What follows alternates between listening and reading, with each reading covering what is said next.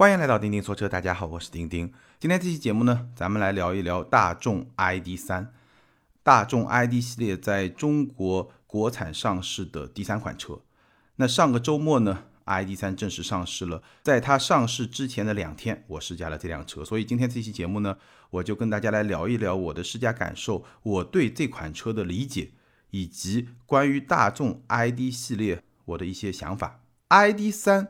在中国市场，它是 ID 系列上市的第三款车。第一款是 ID 四，第二款是 ID 六，第三款是 ID 三。当然，ID 四和 ID 六呢，南北大众各有一款，而 ID 三只有上汽大众会国产在中国市场销售。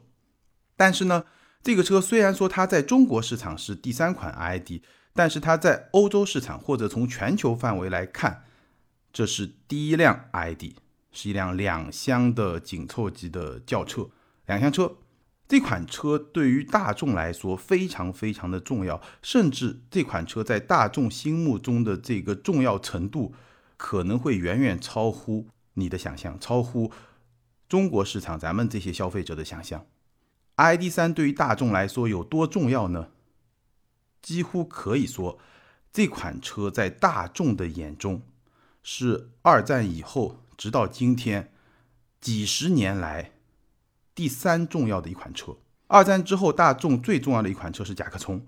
甲壳虫卖的非常的好，也是带领了大众在二战之后的这么一个崛起。然后呢，到了七十年代，甲壳虫已经卖了二十多年，渐渐的进入一个颓势，一个产品力不再是非常有优势的情况下呢，大众就陷入了困境。直到第一代的高尔夫横空出世。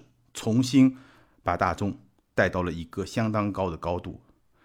那高尔夫，我们知道现在中国市场也在生产和销售是第八代的高尔夫，而 ID 三呢，对于大众来说就是纯电时代的高尔夫，这是大众的一个理想，一个期待。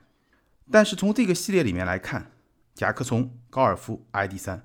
从这个序列来看，你可以想象大众心中 ID.3 这款车是有多么的重要。从大众全球的眼光来看，对于大众品牌来说，帕萨特、途观这个都没有那么重要。真正重要的几十年来就这三款车：甲壳虫、高尔夫、ID.3。当然，甲壳虫和高尔夫的历史地位已经是得到了充分的证实，而 ID.3 能不能有那么高的历史地位，可能现在还只是一个开始，还需要时间，需要很长的。一段时间来验证大众的这个想法、这个期待能不能够变成现实。但无论如何，对于大众来说，ID.3 是一款非常非常非常重要的车。而且呢，这款车确实如大众所愿，它在欧洲市场的表现非常的出色。在整个欧洲市场整体来看，纯电市场卖的最好的是两款车，一款是特斯拉的 Model 3，另外一款就是 ID.3。这两款车是轮流在。欧洲电动车销量榜的榜首的位置争夺，有几个月是你，有几个月是我，所以这款车在欧洲的表现确实非常的出色。当然，我们知道中国市场可能对这种，应该说也不是可能了。中国市场过去那么多年对这种两厢车就不是特别的感冒，中国市场最喜欢的还是轿车、三厢轿车和 SUV。所以呢，率先在中国市场上市的 ID 是 ID 四和 ID 六。第三款才是 ID.3，，那这款车在欧洲卖得很好，在中国，它同样有那么强大的竞争力吗？这个问题呢，我们节目里面会跟大家来分享。好，先来说一说上周末 ID.3 在中国市场正式上市，两个版本，低配那个版本十五万九千八百八十八，高配那个版本十七万三千八百八十八。那这个价格到底是一个什么样的水平呢？节目的最后，我跟大家来分享我的一些看法。我试驾的那辆车呢是高配那个版本，也就是十七万三千八百八十八。好，我们先来聊一聊我试驾这个车以后的方方面面的一些体验，然后呢，再跟大家来分享我对这款车的理解，以及对于大众 ID 系列的一些想法。好，我们先来说 ID 三这款车静态方面的一些体验，外观呢？我觉得不需要多说，因为大家都会看图片、看视频，我也拍了一个视频，大家可以去看。非常灵动的一个外观，我个人是比较喜欢的。当然，外观还是见仁见智，不多说，我就重点说三个细节，大家可以关注一下。第一呢，这个车它的设计和我们上期节目聊的好猫完全不同。这个车呢，它四轮四角非常实用主义的一个设计，ID 三车长是四二六幺，轴距达到二七六五，这两个数字同样给大家解读一下，什么意思呢？这辆车的车长跟八代的高尔夫非常的接近，但是它的轴距比加长了轴距之后的 A 加级的速腾还要长，轴距达到了二七六五，大概是这么一个概念。这辆车的轴距跟 ID 四 X 是一样的，都是二七六五，而 ID 四 X 那辆车它的车长达到了四六幺二。也就是说，那辆车的车长比这辆车要长三十来公分，但是呢，两款车的轴距是一样的，可见这辆车它的轴距确实拉得非常非常的长。好，这个是这辆车的车身的比例，四轮四角的设计，最大化的去实现比较出色的车内的空间。那我们待会儿会聊到它车内空间表现到底怎么样。第二个设计方面的细节，大家可以关注呢，就这辆车的车头它是比较短的。不过呢，和 ID 四、ID 六一样，这辆车同样是没有前备箱的，车头比较短。这个车头内是一些什么东西呢？基本上是一些空调啊，包括一些弱电啊，这样一些系统是放在车头这么一个位置。这辆车我要强调，车头它并没有电动机，这是一辆后置后驱的车，也就是说它的电动机是在后轴。这个结构布局跟保时捷的911是一样的，跟最早的老甲壳虫也是一样的。所以呢，车头是比较短的，但是呢，同样没有前备箱。然后呢，你从车头去看呢，这辆车有几个特点啊？第一呢，就是它的空滤要换起来非常的方便，这个是露在外面的，你把一个盖去掉，直接自己换两个空滤，非常的方便。而且呢，这辆车它标配是一个普通的空调，但是在北方地区你是可以选装一个热泵空调。热泵空调呢，在冬天能耗会更低一点，效果会更好一点。这是第二个细节，车头比较短，而且呢，它的布局是一个后置后驱。第三个细节呢，就这辆车的轮胎啊很有意思，它轮胎的尺寸是二幺五四五 R 二零，二十英寸的轮圈放到一辆四米二多一点的紧凑级的两厢车上，这个确实非常非常有存在感。你会觉得这个轮圈非常非常的大，但是呢，它的胎宽其实没有很宽，二幺五基本上是对于一个紧凑级的车，不管是汽油车还是电动车来说，比较正常、比较标准的这么一个轮胎的宽度。所以这个比例就会比较奇怪，轮胎没有那么宽，但是呢轮圈非常的大，这样奇怪的比例其实也是电动车的一个特色，因为轮圈做的大是为了视觉效果好，但是呢太宽不能太宽，因为太宽如果太宽的话，整个能耗就会更高一点，所以呢就是这么一个组合，比较有电动车特色的这么一个组合，但是这个组合。也会在使用层面呢带来一点点小麻烦，就是这个轮胎啊，你要去配的话，市场上的选择会比较少，而且价格会比较的贵。好，外观我们就重点说这么三个小点，那具体好看还是不好看，大家自己去看我的视频就可以了。那内饰部分呢，首先这个内饰的布局和 ID 四非常非常的像，非常简洁的一个布局，然后呢一个小的液晶仪表盘加上一个比较大的中控屏这么一个组合，这个液晶仪表呢。它是安装在转向柱上面的，所以不管你怎么调整方向盘的位置，你都能够很好的看到这个液晶仪表，这个设计还是不错的。整个内饰的质感呢，我觉得正常水平，就是一辆大众品牌的紧凑级车会给你的那么一种质感，没有特别好，但是也不差，大概是这么一个水平。比较让人印象深刻的是这个高配版本的氛围灯的设计是不错的，有很多颜色的选择，然后呢。当天暗下来的时候呢，你会觉得整个车厢内的氛围的营造不错，这个氛围灯相当不错。对于这个价位的车来说，我觉得是相当不错的。储物空间的表现呢，正常表现吧，不算特别的好，但是呢也还不错。两个杯架加上一个比较小的储物格，再加上一个比较长的中央扶手箱。这中央扶手箱呢不算很深，但是前后方向很长，而且中间有一个隔板，所以呢整体来说储物空间的表现我觉得不错，实用性 OK。车机部分呢，其实就没有什么太多可以说的，ID 四、ID 六同款的这么一套车机，但是呢，应该是经过了几次软件的升级之后，我这次体验 ID 三，并没有遇到我体验 ID 四的时候遇到过的那些卡顿的现象。ID 四的这个车机啊，来回滑，基本上滑个十次，你就会遇到一到两次，甚至更多一点的这种卡顿，但是 ID 三。现在这个车机没有这个现象，我连续快速的滑了十几下、二十几下都没有不顺畅的现象出现。当然还是一个比较短暂的体验，并不能说它完全这个现象就绝对消失了。只是说呢，整体的体验流畅度相比 ID 四确实有明显的提升。不过呢，ID 四经过几次软件的升级之后，现在的体验应该跟 ID.3 是一样的。那整个车机的整体的体验，包括它的功能性来说呢，我觉得相比绝大多数传统的车机是要更好的。但是呢，功能的丰富性，主要是一些 APP 的应用，这种丰富性呢，相比最好水平的中国品牌的那些车机来说呢，还是会更差一点，没有那么的丰富。好在它是支持无线 CarPlay 的，所以呢，我觉得基本的使用体验是有保证的，而且屏幕的清晰度、操作的流畅度现在都 OK。空间方面，对我们要重点说一说啊，这辆车刚刚说了，它的轴距跟 ID.4 是一样的，比速腾还要更长。那它的空间表现怎么样呢？后排空间，腿部以我一米七七的身高来衡量，两拳，头部两指，应该说这个表现正常，但并没有特别的出色。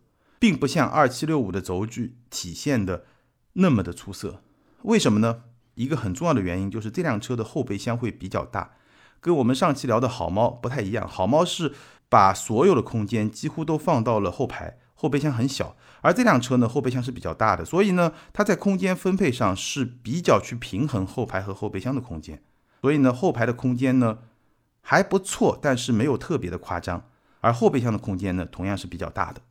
后排座椅有一个优点，一个缺点。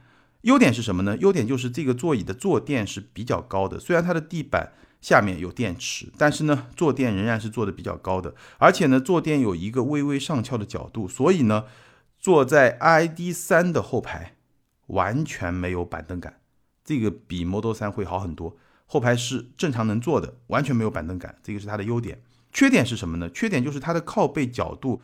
稍微有点直，而且呢，靠背的角度是不可调节的。所以呢，如果你是年轻人，你的身材很好，那我觉得这个后排没有什么大问题。但如果你是跟我一样，对吧？微胖，稍微有点肚子，那你会觉得肚子会被挤到，所以呢，坐着就没有那么的舒服。所以这个是它座椅的一个小小的缺点吧。然后这辆车呢，后排地板是全平的。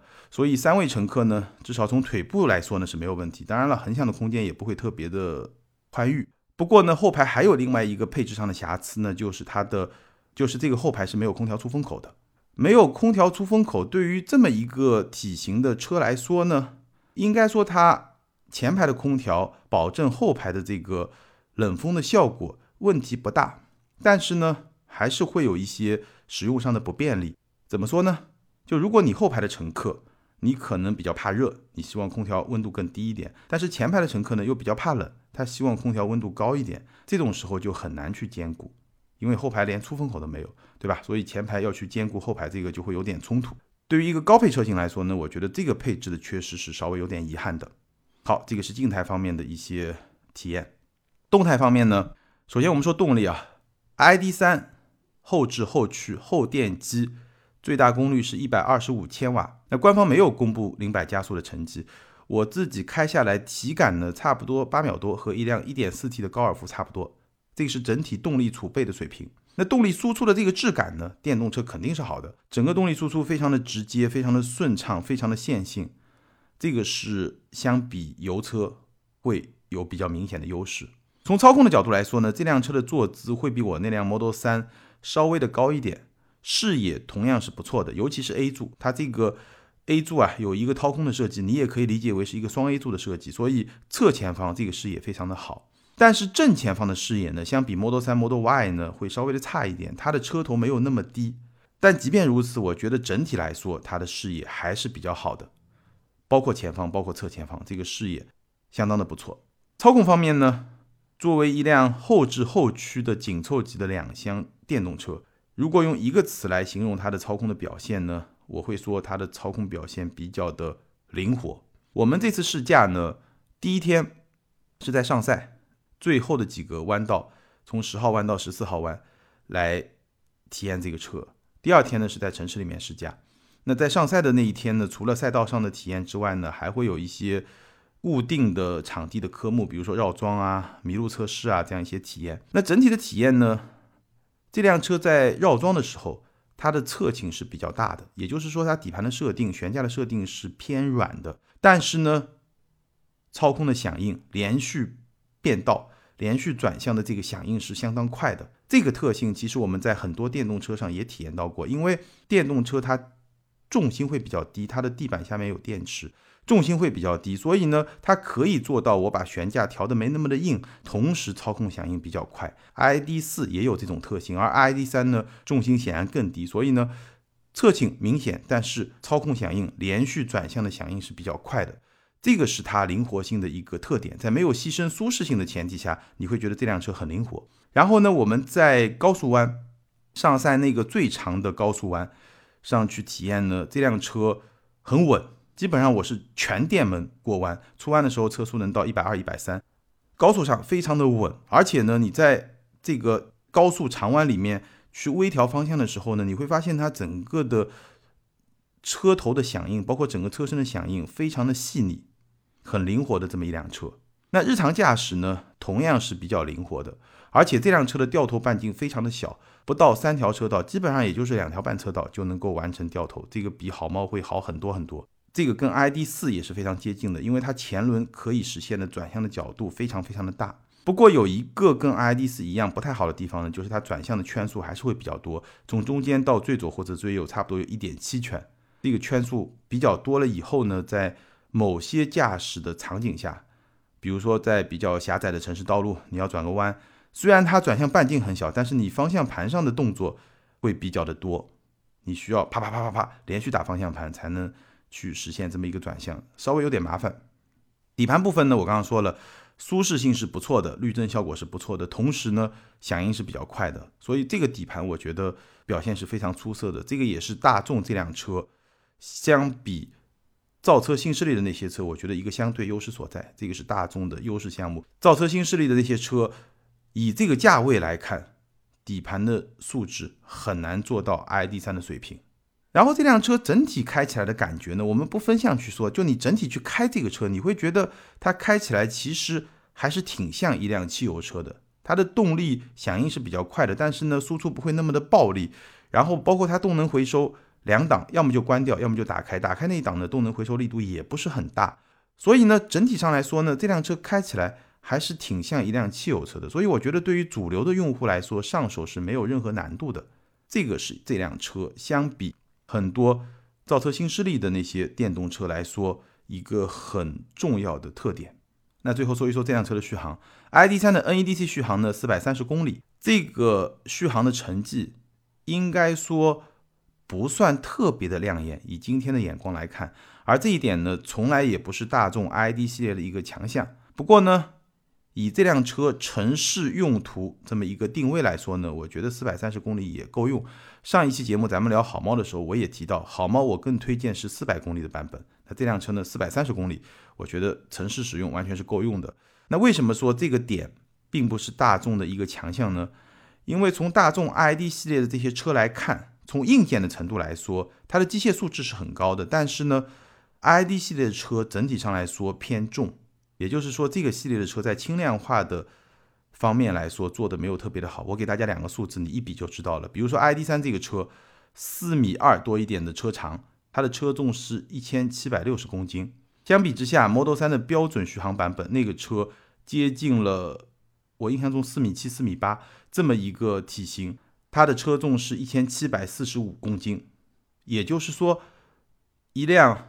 四米七、四米八的 Model 三和一辆四米二多一点的 ID 三，车重是非常非常接近的，说明 ID 三包括整个 ID 系列它的轻量化的设计、轻量化的制造这方面的能力还是相对比较弱。当然，这个点呢会对续航产生一些影响。不过呢，在续航够用的前提下，对于普通用户来说呢，可能可以感知的这种体感上。并没有明显的影响。好，那以上呢就是关于 ID 三静态和动态体验方方面面的一些感受，它的优点缺点都说得很清楚了。那最后呢，我跟大家来分享一下，基于这些体验，我对这辆车的理解和一些思考。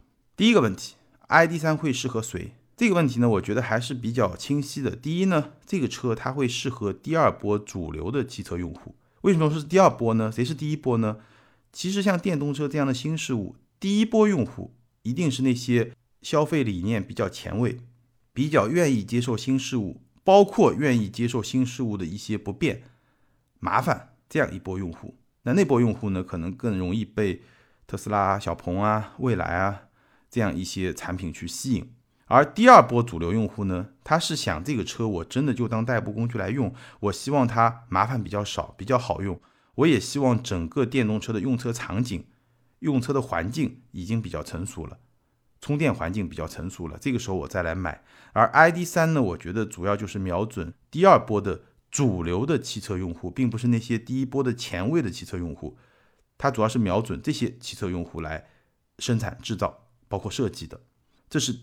第一个特征，第二个特征，从人群来说呢，这个车它毕竟是一个紧凑级的两厢车，所以我还是认为它会更适合一些年轻人，包括年轻的家庭，或者呢是一个家庭的第二辆车，城市代步纯电车。第三呢，这个车它还是会更偏向城市使用，它的使用的前提就是你的充电会比较方便，要么就是你家里有充电桩，要么就是你公司有充电桩，反正就是非常方便充电的情况下，哎，这个车会比较的适合。所以，ID.3 会适合我刚刚提到的这么一些人群。它的优势是机械素质，相比造车新势力，它相对的劣势是它的智能化水平不算特别的高。那这个其实也是欧洲电动车的一个劣势，因为传统在燃油车领域，欧洲是领先中国的，欧洲的整个市场需求，包括整个产品的成熟度，都是领先于中国市场的。但是呢，在电动车这个领域，欧洲市场。主流的电动车可能还是那些把汽油能源替换为电能的那种电动车，我可以把它叫做电动车一点零吧。而中国市场的电动车呢，是电动车二点零，也就是智能电动车。对中国的消费者来说，他们理解中的电动车一定是智能电动车。你光把能源形式换了不算，你必须在智能化这方面做得更好，这个才是电动车。所以呢。ID 三如果跟这些产品来比呢，它的智能化会相对的弱一点。但是如果是跟传统汽油车来比的话，它的智能化水平其实并不差。这个是 ID 三它的优势，它的相对劣势。然后呢，我们来说一说 ID 三这个价格，它到底是一个什么样的状态？我们刚刚说了，这个车呢两个配置，低配十五万九千八百八十八，高配十七万三千八百八十八，基本上就低配十六万，高配十七万多一点。那这么一个价格呢？我的看法是，这个定价还是比较合理的。为什么这么说呢？我们从两个维度来分析。第一个维度呢，就是这辆车它比 1.4T 的高尔夫差不多就贵一万。我们知道电池的成本是很高的，上期节目我也聊到过，四百多公里的这么一个电池的成本，它只比高尔夫 1.4T，也就是动力相当的这么一个汽油车贵了一万块钱。应该说，这个定价至少相比高尔夫来说是非常非常合理的，这是第一个角度来看。那第二个角度呢？这辆车它比 ID 四便宜四万块钱，也就是一辆紧凑级的两厢车比一辆紧凑级的 SUV 便宜四万块钱，这个差价我觉得还是比较合理的。甚至一些高配的车型可能还便宜不止四万块钱。我们看 Model 三相比 Model Y 也就便宜四万块钱。而同样四万块钱，那个是三十万的车，这个是二十万的车，所以从比例上来说呢，这个便宜的比例还会更大一点。所以从这个角度来看的话，我觉得这个车的定价也是比较合理的。整体上来说，我觉得大众电动车相比大众汽油车定价会更靠谱、更接地气，尤其是 ID 六和 ID 三，所以也能够看出来大众对于。电动车的这么一个姿态，它是希望 ID 系列真的能卖得好，所以在给电动车定价的时候呢，它并没有定一个比较高的价格，它的市场策略跟汽油车是不太一样的。我们说过，大众现在汽油车它的市场策略。它是定价比较高，终端折扣也会比较大。而电动车呢，因为我马上会说到它的销售方式跟汽油车不一样，所以它的定价其实相比汽油车还是会更靠谱一点。当然，你也可以换个角度来说，在电动车领域，大众这个品牌的品牌溢价并没有那么的高。这个是关于价格我的一些理解。那第三个思考呢，就是其实我有一个感受，就是 ID 系列可能是大众年轻化的一个机会。现在所有品牌都在想要年轻化，大众当然也想要年轻化。但是呢，大众作为曾经在中国市场非常成功的一个品牌，它要年轻化呢也没有那么的容易，因为很多六零后、七零后、八零后都是大众的车主。也就是说，对于今天的年轻人来说，大众是我爸爸开的车。这个点呢，曾经是大众的一个优势，但现在对于年轻化来说，可能是大众的一个劣势。因为品牌啊，有时候是一个很难去快速改变的这么一个东西。你看看社交媒体，你就会发现一个现象，什么现象呢？比如说咱们现在七零后、八零后、九零后，你进入工作岗位之后，基本上你用的主要的社交媒体，包括通讯工具，就是微信。那更早的时候呢，我们会用 QQ。但你再去看今天的零零后，包括一零后，他们如果要跟同龄人来社交沟通的话，他反而又会去用 QQ。那为什么他用 QQ 不用微信呢？一个很重要的原因就是微信是爸妈用的，所以呢，我就不用，我要用我们年轻人用的 QQ。不仅是社交媒体，你看很多包括一些平台型的这些媒体都有这种特质。所以呢，大众曾经它就是爸爸开的车，这个品牌形象曾经帮他卖了很多车，包括今天仍然在帮他卖车。但是对于他要年轻化来说是没有那么有利的。而 ID ID 系列，对吧？今年刚开始卖的车。这个可以直接面向年轻人，这个是爸爸从来没有开过的车，所以我觉得 ID 是大众年轻化的一个机会。与此同时，还有另外一个因素也能够帮助它实现年轻化，就是用户关系。大众 ID 系列，我刚刚说了，它的销售模式跟传统汽油车是不一样的，它是一个准直销的模式。为什么不说是直销呢？因为它还是通过 4S 店来交付这个车辆，但本质上它是车厂直接把车卖给消费者。它并不是车厂把车卖给 4S 店，4S 店再卖给消费者，这个逻辑是不太一样的。所以在准直销的模式下，其实它就能够建立更好的用户关系。你如果每个电动车有一个账户，那这个账户就能够让车厂跟消费者建立非常直接的关系，因为基于这个账户，用户的行为都是可以直接看到的。这个跟汽油车时代就完全不一样了。所以呢，从 ID 四到 ID 六到 ID 三这三款车我们都聊过。那从产品的层面呢，其实已经说了很多，但是从品牌的层面来说，我觉得 ID 有机会成为大众年轻化的一个很好的抓手。ID 系列可以比大众品牌更加年轻，尤其在中国市场。从这个角度来说，我觉得 ID 三这个车作为在中国市场并不算非常主流的这么一个车身的形式，两厢车可能它在中国市场并不会特别的走量，但是。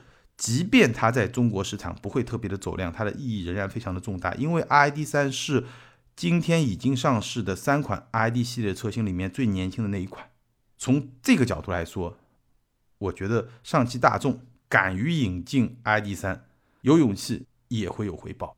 好，以上就是我对大众 ID 三的一些思考，包括试驾的体验。跟大家来分享。那关于这款车，你有什么样的观点？你认为它能够真正的取代高尔夫，成为新一代大众的一个偶像级的神车吗？欢迎在评论区留言，和更多的听友和钉钉来进行交流和互动。还是那句老话，留言和评论永远都是对钉钉最大的支持。谢谢大家。